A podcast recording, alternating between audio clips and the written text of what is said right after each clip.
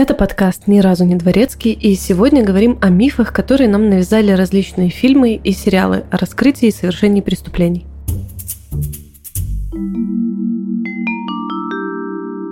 Очень важная информация. Ничего из упомянутого в этом выпуске не нужно принимать на веру и или повторять самостоятельно в любых условиях, домашних или рабочих. Привет, я Даша, и сегодня очень хочется предложить вам поиграть в веселую игру. Не переживайте, всего-то нужно будет использовать свое воображение и мое занудство. И пока мы не сильно начали, хочется сказать большое спасибо нашим патронам Алексею Петрову, Оливеру Трач, Софье Толкачевой, Максиму Миклашевскому, Анастасии Леон, Линии Копчук и Марии Макаровой. Спасибо, катаны, вы реально the best. Давайте поговорим о том, откуда у нас с вами вообще взялось представление, как функционируют преступники и расследователи, что такое место преступления и как себя на нем нужно вести, и что в любой непонятной ситуации без адвоката говорить ничего нельзя. Возможно, конечно, из книг, но в большей мере, я думаю, все-таки из кино и сериалов. И вот чего-чего, а этого добра у нас в распоряжении навалом. От «она написала убийство» до CSI места преступления. Поэтому я думаю, все знают точно и четко, что делать и не делать, если ты вдруг задумал совершить убийство. Ну, например. Ну, мало ли. Давайте предположим, что вооружившись всеми своими прекрасными знаниями, мы решили все-таки это самое убийство совершить, а потом и расследовать его. Итак, вы злостный аморальный тип, хотите причинить вред другу Валерию. Есть два варианта. Тупо застрелить или сделать вид, что все это несчастный случай. Ну так, на вскидочку. Несчастный случай звучит очень хорошо. Например, всегда можно случайно уронить включенный фен Валерию в ванну. Должно быть эффектно, красиво, искры во все стороны и быстрая смерть.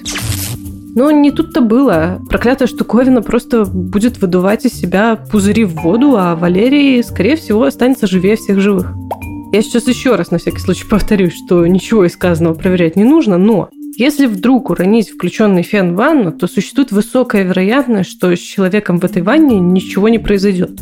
Физик Алексей Иванченко на YouTube-канале «Наука 2.0» проделал над собой подобный эксперимент и жив цел орел. Понятно, что это ни о чем не говорит, и делал он все это в тепличных условиях с полным пониманием и контролем происходящего, но как минимум это намекает на то, что шанс на выживание есть и весьма неплохой. Суть в том, что вода даже из-под крана с примесями не самый лучший проводник тока и имеет сопротивление. Но тело человека тоже имеет сопротивление и намного большее, чем сопротивление воды. А электрический ток не дурак и движется, как я, по жизни, по пути наименьшего сопротивления.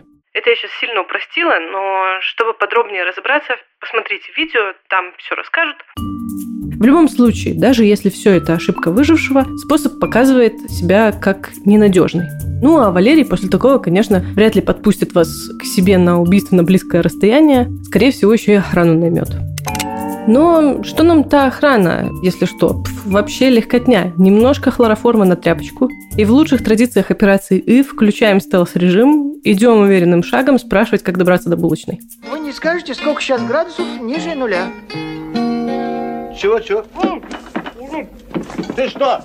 Ну, я тренируюсь. Конечно, очень неприятно в этот самый конкретный момент узнать, что, во-первых, хлороформ ужасно летуч, и получается, вы просто тычете в лицо человеку несвежей тряпочкой. Однако внимательный слушатель мне возразит и скажет, но как же Даша тогда? Мистер Генри Холмс использовал хлороформ, чтобы отключить своих жертв. И я вам отвечу, в целом, конечно же, нет ничего невозможного для уверенного в себе человека. Хлороформом, конечно же, можно отключить жертву. На это потребуется примерно 5 минут непрерывного вдыхания определенной дозы. Плюс надо еще учитывать ту самую летучесть. То есть, чем дольше хлороформ находится на тряпочке, тем меньше его на тряпочке. Поэтому как-то это дозу надо еще и скорректировать с учетом этой динамики. Конечно, вам может повести, и у цели усыпления будет на этот самый хлороформ аллергия. Но тогда и сон будет более продолжительным, а именно вечным. А в таком случае можно уже не мучиться с расчетами, собственно. Наверное, надежнее в таком случае взять какой-нибудь дротик с транквилизатором и выстрелить им в охранника еще из приличного расстояния. Вот уж где уровень скрытности 10 из 10. Но тут снова может случиться неожиданное. Во-первых, может случиться открытие, что настоящий не киношный дротик с транквилизатором выглядит как 20-сантиметровая трубка с жижей внутри, которая летит крайне плохо. И выстрелить такой можно с расстояния, ну, максимум, вот прям максимум 60 метров. Но лучше, конечно, с 20. А еще лучше с 10. Ну и снова, жертва уснет только минут через 20-30, плюс опять же дозу вещества нужно рассчитывать строго под вес объекта атаки, а еще убедиться, что на него данное вещество подействует как надо, а не вызовет легкую сонливость. Ну и, конечно же, опять же проверить объект на аллергию. Ну и получается, что лучше всего для таких целей применять старый и проверенный способ – оглушение жертвы легким ударом чего-нибудь тяжелого по голове. И вот слово «оглушение» тут очень плохо вписывается. Вот все эти киношные моменты, когда кому-то прилетало по черепушке камнем, а он мало того, что проснулся через условный час, так еще и встал и бодро пошел спасать мир, в реальности это так не работает. Удар по голове – это такая штука, которая в подавляющем большинстве случаев либо не оглушает вовсе, либо оглушает, но уже, к сожалению, навсегда. Конечно, можно человека типа вырубить так на минуту, две, пять максимум, но это скорее очень редкое исключение. Я не говорю уже о том, что по приходу в сознание будет очень-очень плохо и грустно от того, что нужно лежать несколько недель в больничке, бороться с тошнотой и надеяться на отсутствие гематом в мозгу, ну и вообще каких-либо долгоиграющих последствий. Похожая история со знаменитым захватом человека за шею с целью вырубить его путем пережимания сонной артерии. Человек так, конечно, выключится, но секунд на 20-30. А потом придется объяснить, зачем и почему вы его внезапно душили. Потом, все потом, вырубила его. Второго для прикола вырубил. Ну и получается, что все эти бескровные методы вообще не бескровные, поэтому давайте уже просто застрелим, ну или ножиком потыкаем. Кстати, если вдруг перед вами когда-либо будет стоять выбор на живое ранение или пулевое, вот что бы вы выбрали? Большинство респондентов ошибочно отвечают, что пулевое более выгодный вариант, так как ранение выглядит маленьким и аккуратным и, кажется, заживать будет легче. Но все забывают, что пуля помимо проникающей травмы наносит еще и удар нифиговой такой силы, от чего площадь поражения будет намного больше, чем при ножевом ранении. Конечно, это все ситуация в вакууме, и сильно важно тут и локация раны, и какие органы задеты, и многое-многое другое. Но не стоит отрицать того, что кино приучило нас к стойкому ощущению того, что выстрелы это такая вот попса. Вообще вот эта тема огнестрельного оружия, она обросла таким таким количеством абсолютно глупых мифов вокруг себя, что, видимо, по этой причине большинство смертей от огнестрельного оружия – это несчастные случаи в быту. Это статистика по Америке, и ее мы берем за эталон в вопросах, связанных с огнестрельным оружием у населения.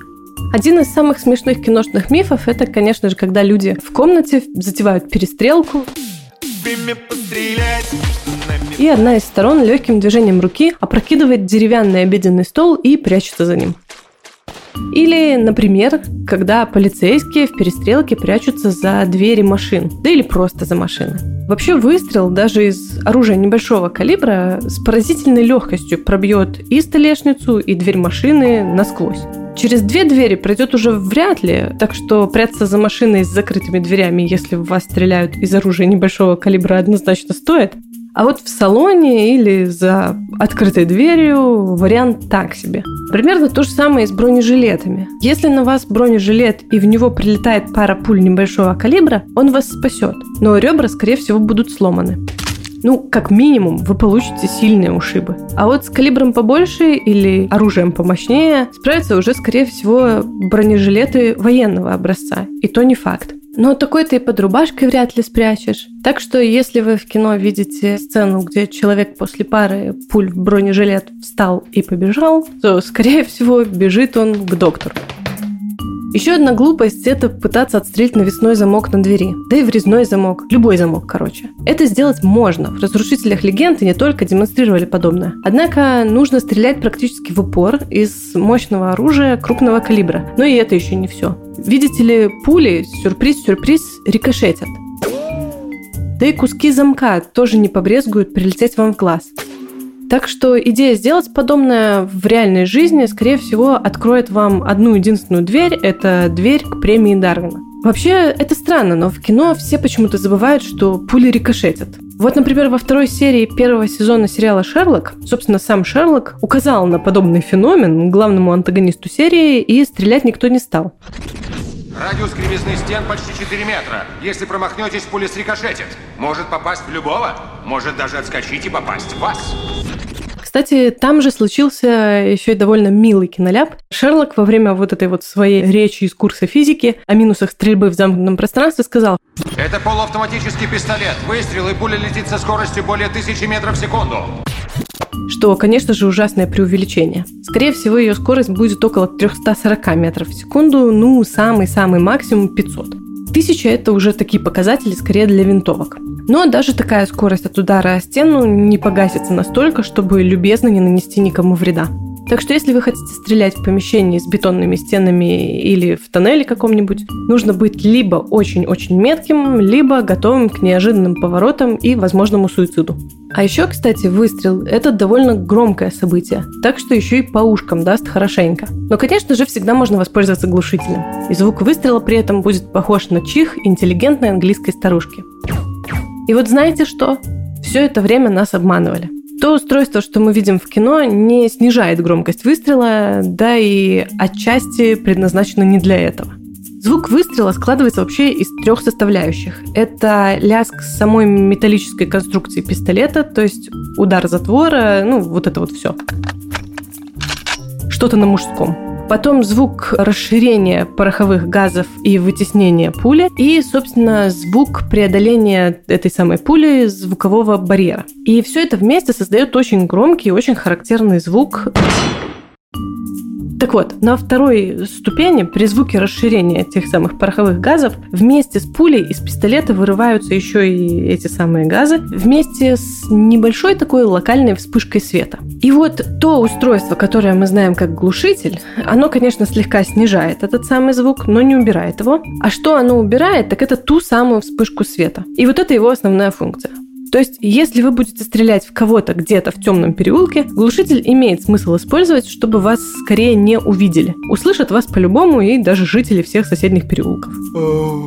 Итог один. Никому и ничему нельзя верить, особенно в кино. И это я уже не говорю про знаменитые пули из льда или замороженного фарша, или про амнезию после удара головой, которая лечится повторным ударом, да и просто про амнезию, которая выражается в удобном забывании всех событий и людей до момента травмы, но без каких-либо дополнительных сайд-эффектов. Это все понятно из области фантастики. Ладно, вернемся все-таки к Валерию. Допустим, мы как-то его умертвили. И теперь вопрос, что делать с телом? Самый верный варик – это каким-то образом от него избавиться, потому что, как гласит народная мудрость, нет тела – нет дела. Тут вариантов тьма, конечно. Можно просто прикопать в лесу. Можно расчленить и много раз прикопать в лесу. Можно, как Ричард Куклинский, хранить какое-то время в промышленном холодильнике, а потом уже скинуть в лесу, и тогда никто не определит время убийства. Куча вариантов из любого выпуска подкаста можно брать, какой нравится больше. Однако, если чему это скромное шоу и учит, так это тому, что проблемы в большинстве случаев все-таки начинаются, прикопанное тело удивительно все-таки находят, а закапывали это мы его совсем не для этого. Нужен какой-нибудь надежный и бесследный способ. Например, сжечь.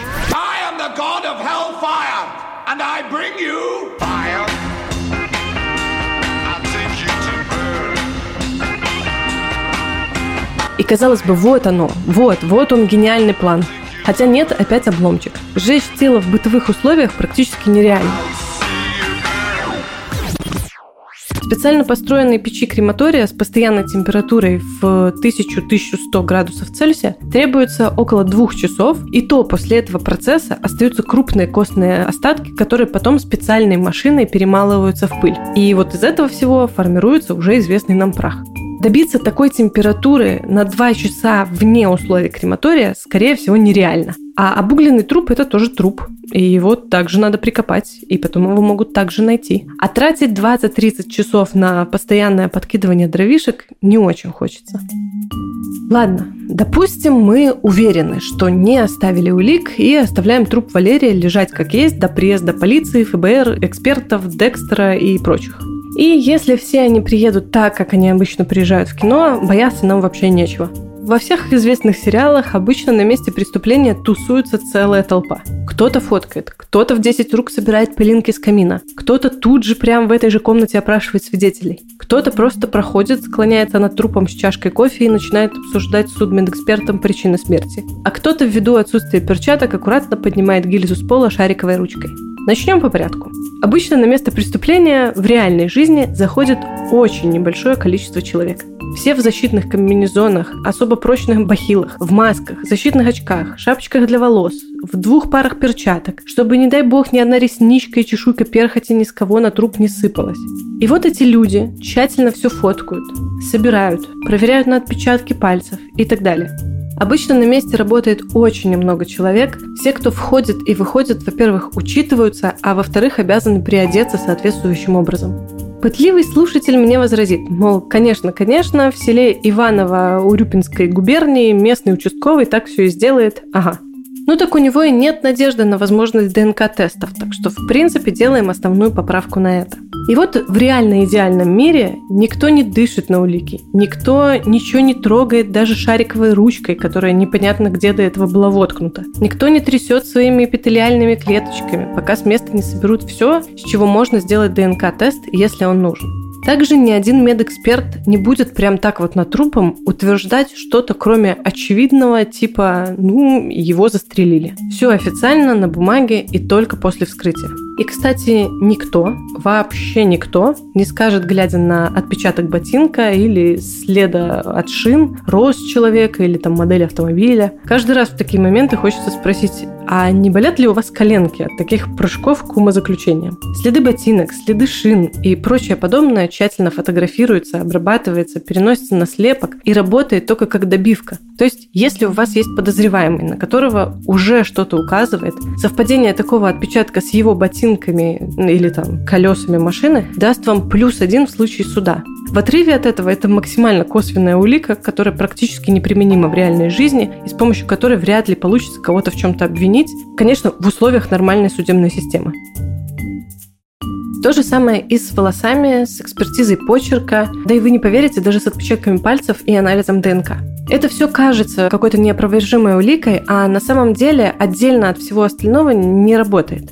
Например, было довольно известное дело, когда Дональд Гейтс предстал перед судом в 1982 году по обвинению в изнасиловании и убийстве студентки Кэтрин Шиллинг. Тогда эксперт-криминалист из ФБР Майкл Мэлоун дал показания о том, что волосы, найденные на теле жертвы, совпадают с волосами подсудимого. Эксперт важно заявил, что вероятность того, что волосы принадлежат кому-то другому, 1 к 10 тысячам. Это все эффектно сработало на присяжных, и, как итог, Дональд Гейтс был приговорен к пожизненному, хотя вины не признавал и больше никаких улик против него не было.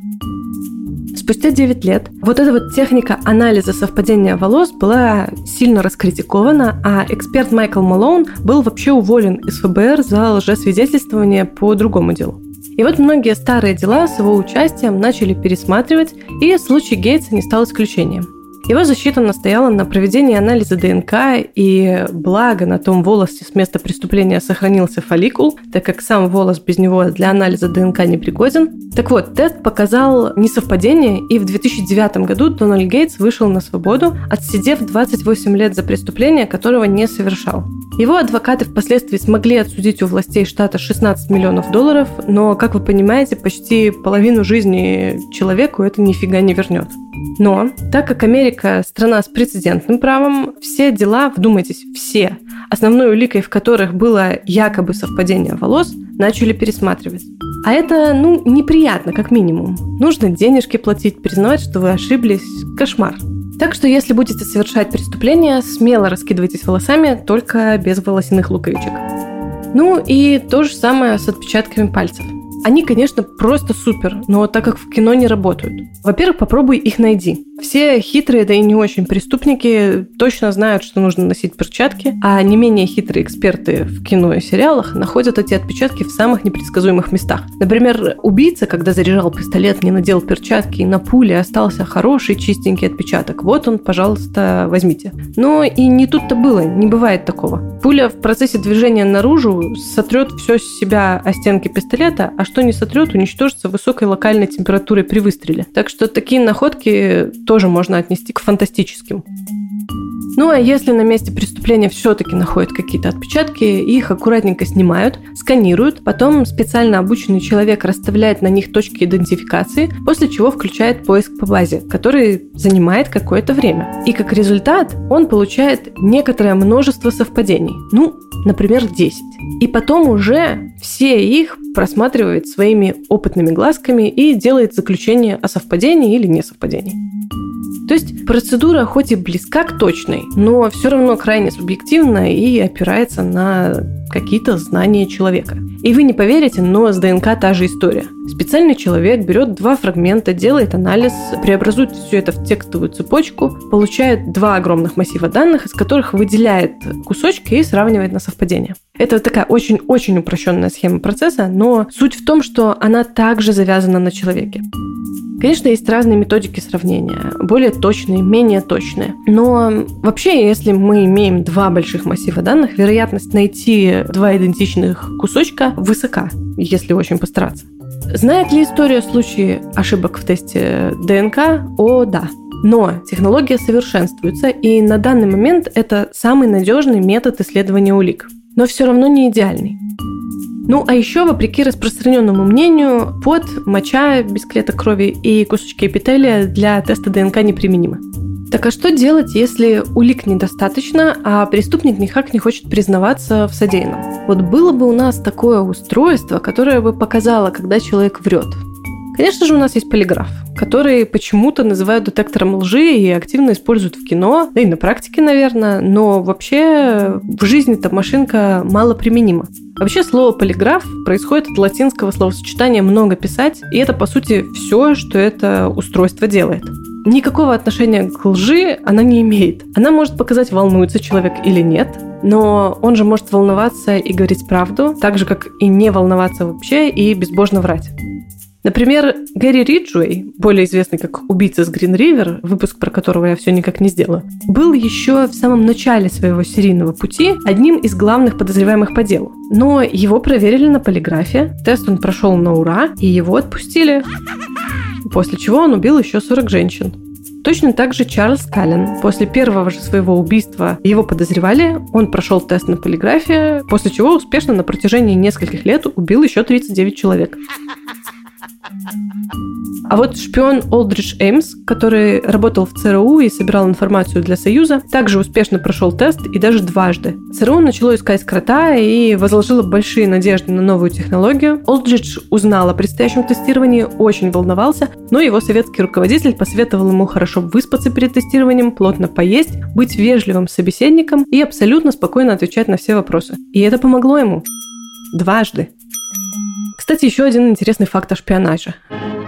Генрих Мюллер, начальник гестапо, в свое время вывел идеальный способ разоблачить вражеского шпиона. Правда, применим он только к женщинам-шпионам. Суть его заключалась в том, чтобы забеременеть женщину, и после во время родов она выдаст себя, так как в приступе боли будет ругаться на родном языке. Единственный минус, конечно, что способ долгоиграющий, да и все подозреваемые потом свалят в декрет. Но именно так во время Второй мировой была раскрыта советская радистка. Она идеально говорила на немецком, и все считали ее немкой ровно до момента родов. Но возвращаемся к полиграфу Полиграфычу. Суть в том, что согласно данным Национальной академии наук и Комитету статистики США, если проверить на так называемом детекторе лжи 10 тысяч человек, то 16% людей будут отнесены к виновным, хотя настоящих виновных среди всех испытуемых будет только 20 человек. Сейчас о методе говорят как о ненадежном, ненаучном и предвзятом, так как результат в основном опирается на трактовку полиграфолога, а тут легко может сыграть человеческий фактор. Например, вы ему просто не понравитесь. И так в сухом остатке мы имеем, что по последним данным полиграф позволяет максимум с 70% вероятностью получить правильный результат, хотя люди, продвигающие его, заявляют 98% эффективности. И то, вот эти вот 70% это они в основном опираются на эффект плацебо. Но человек, который очень хочет обмануть полиграф, обманет его, а невиновный, но волнующийся человек вряд ли. И вот получается, что для того, чтобы совершить убийство, нужно быть смелым, ловким, умелым, а еще спокойным, не оставляющим следов и перхоти, человеком без какого-либо мотива. И вот тогда, если вы убьете нашего дорогого Валерия, вам все это вполне реально, сериально сойдет с рук. Ну, а бездыханное тело Валеры будет одиноко лежать и растить волосы и ногти. И это, кстати, тоже миф. Волосы и ногти у людей не растут после смерти. Им просто неоткуда брать на это энергию и ресурсы. А появилось это заблуждение очень давно, так как э, тело после смерти скукоживается, обнажая те части волос и ногтей, которые раньше были спрятаны под кожей. От этого может казаться, что они как бы выросли. Ну и вот на этой прекрасной романтичной ноте этот выпуск подходит к концу. Надеюсь, хоть что-то из него было для вас интересным открытием. А возможно, нет. А возможно, я где-то заблуждаюсь, и вы нашли вопиющие ошибки. В таком случае, пожалуйста, поправьте меня в комментариях. Буду очень благодарна и рада узнать что-то новое. Ну, а если вдруг у вас на примете есть мифы и заблуждения подостойнее, также напишите, пожалуйста, об этом в комментариях в любой из наших социальных сетей. Может быть, соберем интересных фактов еще на один подобный эпизод. Ну и регулярный рекомендацион, что посмотреть. В тему этого выпуска, конечно же, сериал «Как избежать наказания за убийство», ну или, уверенно всем известный YouTube-канал «Утопия Шоу», где неплохо разоблачают различные мифы и не только из области кинематографа. Что послушать? Пусть это будет уже частично звучавший в этом выпуске трек Артура Брауна «Fire» или потрясающий трек Мерлина Мэнсона «Kill for Me».